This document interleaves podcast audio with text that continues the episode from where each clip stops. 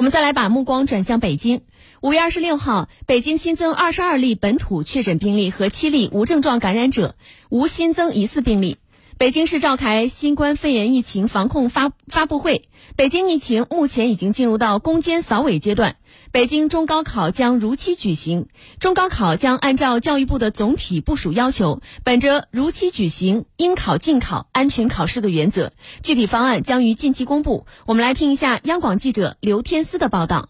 昨天，北京市海淀区、房山区各有一地降为低风险地区。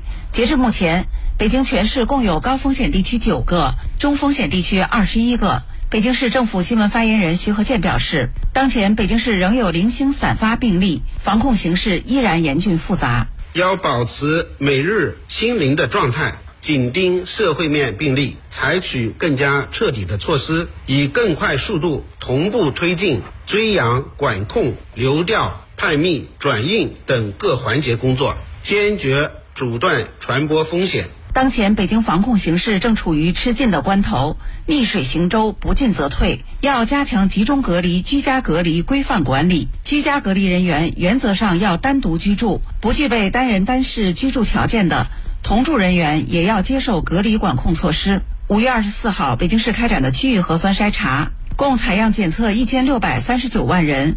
初筛一管混采阳性，位于东城区。北京市卫健委党委书记钟东波介绍，当前北京疫情波及范围已明显缩小，病毒传播空间被逐步压缩。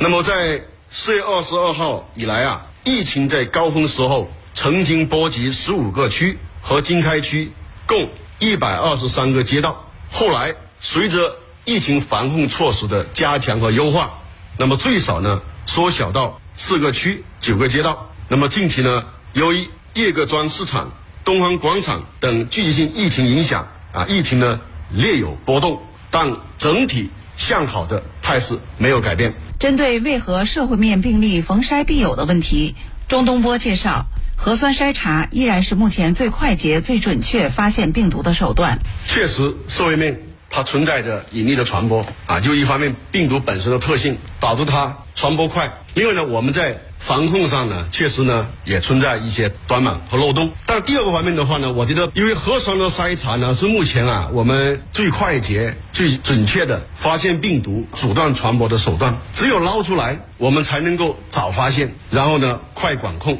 钟东波介绍，当前北京本轮疫情早期传播链条的绝大部分分支已被切断，呈现出报告病例数和社会面病例数两下降的良好态势。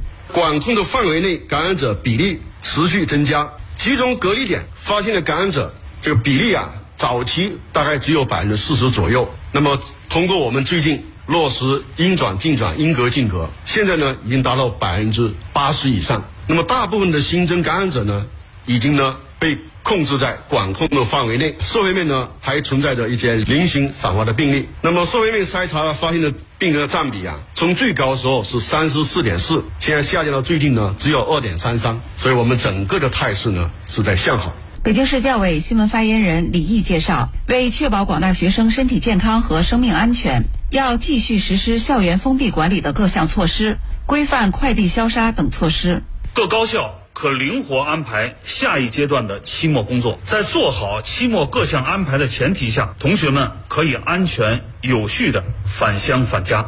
北京中小学继续居家学习，中高考具体方案将于近期公布。北京市教委新闻发言人李毅。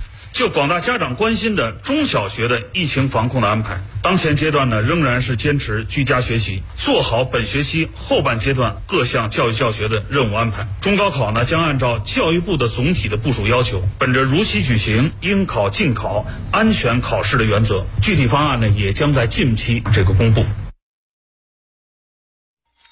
您正在收听的是《私家车看天下》。